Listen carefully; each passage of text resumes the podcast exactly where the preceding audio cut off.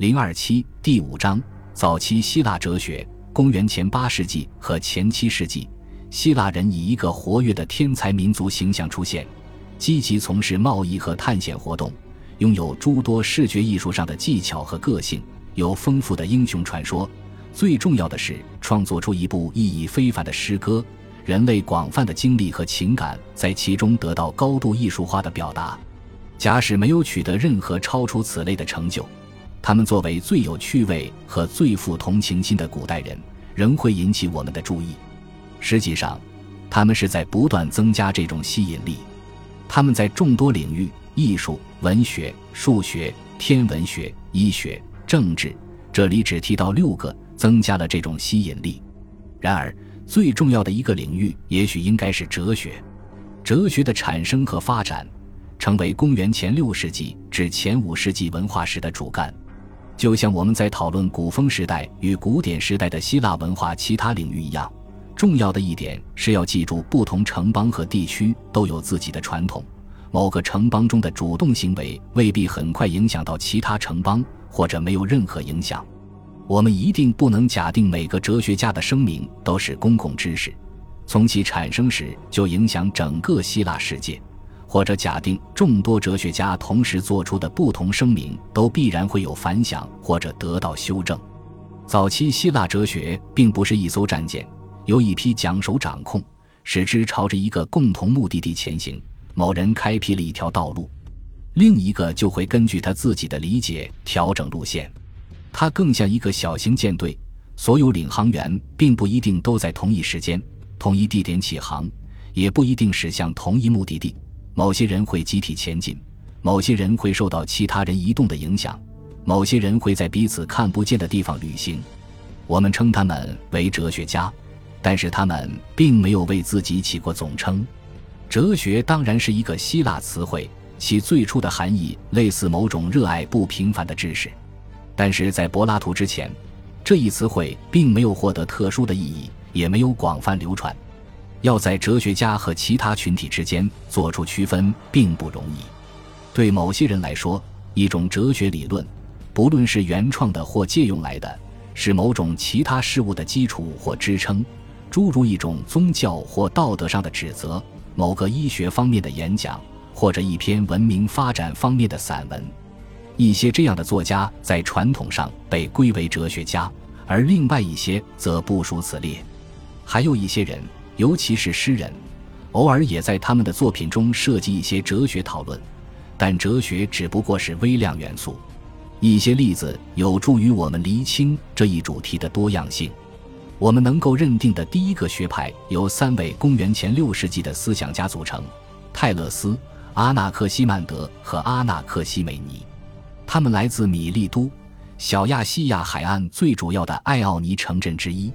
泰勒斯没有为后世留下著述，尽管亚里士多德认为他是第一个真正的哲学家，并把某些学说归于他的名下。大概他是通过口述的方式向那些乐于倾听他教诲的追随者详细阐述了他的观点，其中某些特定内容被早期艾奥尼作家视为其观点而记载下来。在后来的几十年中，阿纳克西曼德和阿纳克西美尼也有同样的讲述模式。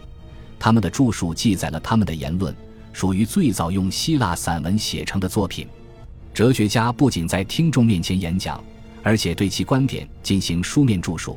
这种米利都现象现在成了一种影响范围更广的艾奥尼现象，但读者数量超过听众数量可能需要一定的时间。约公元前五世纪初。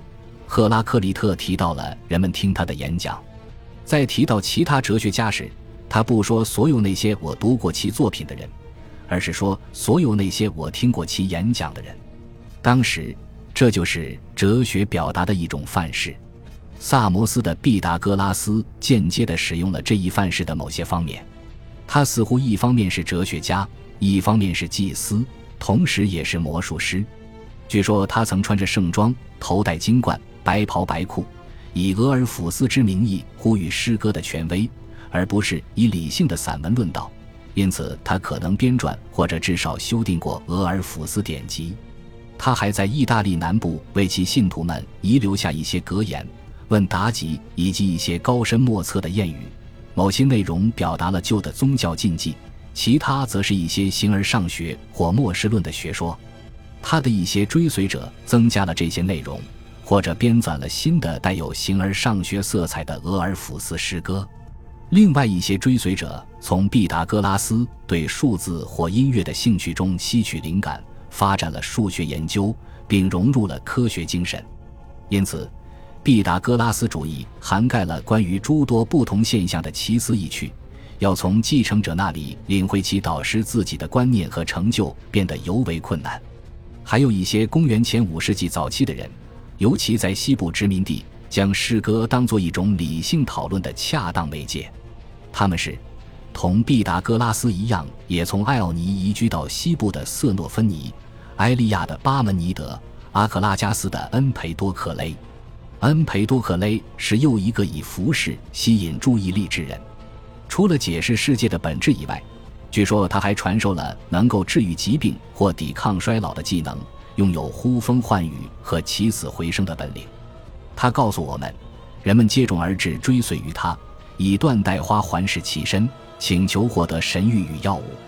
辨别、鉴定哲学的身份，无疑是一项棘手的任务。我们主要关心的是，随着对物质世界批评性的和建设性的思想在希腊的发展，神和灵魂在物质世界中的位置、真实与表象的关系、人类社会的起源与性质，以及应该支配人类社会的准则等问题。但这一进程伴随着非传统学说的传播，这些非传统学说不是来自纯粹的理性，而是来自东方的神秘主义。愿意去质询传统之设想的精神，就是能够接受外来的新奇观点，或者是意识到可选择性的事物能激发思考。泰勒斯认为万物起源于水，复归于水。亚里士多德推测。泰勒斯可能是因为对一些自然现象的观察而产生了这些信条，也许是由于观察到万物都以湿的东西为滋养料，热本身就是从湿气里产生并靠潮湿来维持的，也可能是由于万物的种子都有潮湿的本性，而水则是潮湿本性的来源。同时，很难将泰勒斯的世界图景与埃及人和闪米特人的创世故事区分开来，在这些创世故事中。世界的原初状态是汪洋一片，现在则被大地所覆盖。阿纳克西曼德认为，这个世界和我们理解能力之外的无数其他世界都来自于无限，并且最终会归于无限。他详细论述了宇宙的各个部分相分离的演变过程，以及这些部分的形状和排列情况。按照他的说法，我们看到的太阳、月亮以及星星，乃是一些实在的巨大火圈。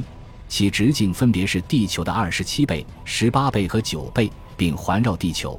每个火圈都隐藏在一层雾霭中，只留下一些特定的孔眼，让火从其中喷射出去。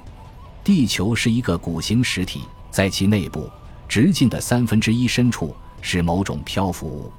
宇宙的存在是无限的不平衡，一种非正义，必须依照时间的规则适时加以修正。换句话说。在宇宙中所发生的所有改变都有其既定的季节。无限本身是永恒的、无穷尽的，包括和决定了所有事物。我们现在可以赞叹这一体系的宏伟，并在某种意义上认可它是哲学认识。阿纳克西曼德试图将可见的世界解释为一些有序、普遍进程的产物。他推断，这些进程一定也在不断生成其他世界。就如开俄斯的梅特洛多罗斯后来评论的一样，你不会在一片田野里只得到一穗谷物。但是他的体系只是从可见世界得出来的有限推论，其基本原理没有理性推论的基础。其中一些内容无疑受到了伊朗宇宙哲学的启发。地球、星星、月亮、太阳，这一次序不属于希腊，而是伊朗所特有。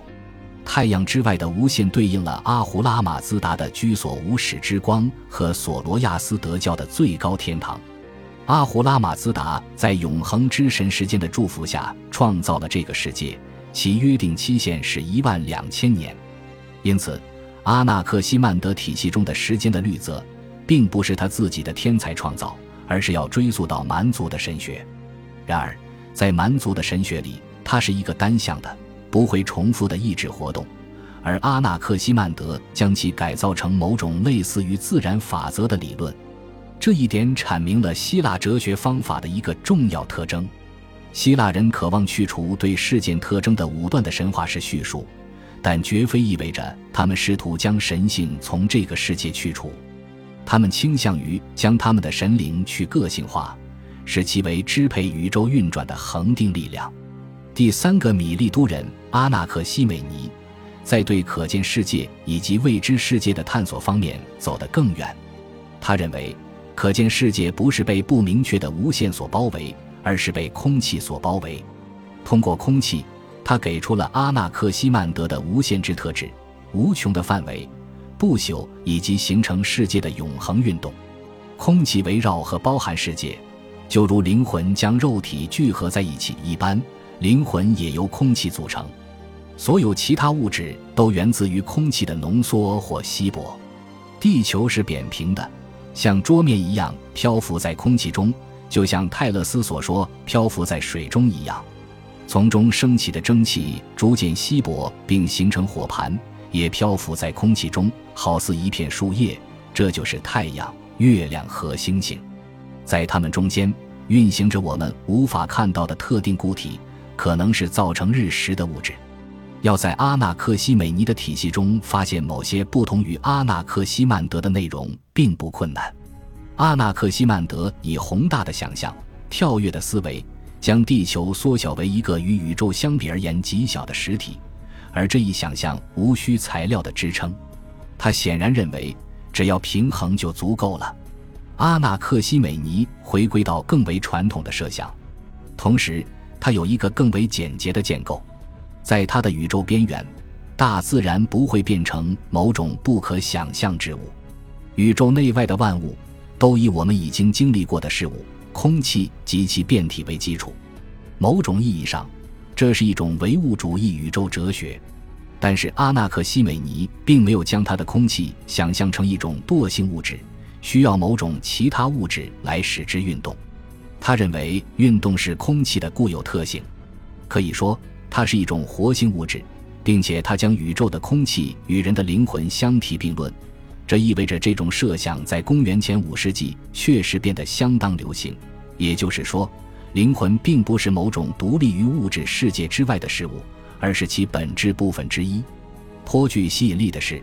我们在这里看到一种与奥义书联系密切的宇宙思想学说，该学说与不变的生命灵魂世界和自我个体的同一性息息相关。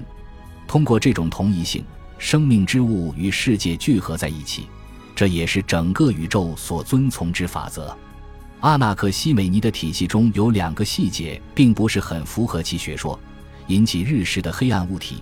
以及发光的环形天体环绕着北部一座大山的观念，这两个看法似乎起源于伊朗。恭喜你又听完三集，欢迎点赞、留言、关注主播，主页有更多精彩内容。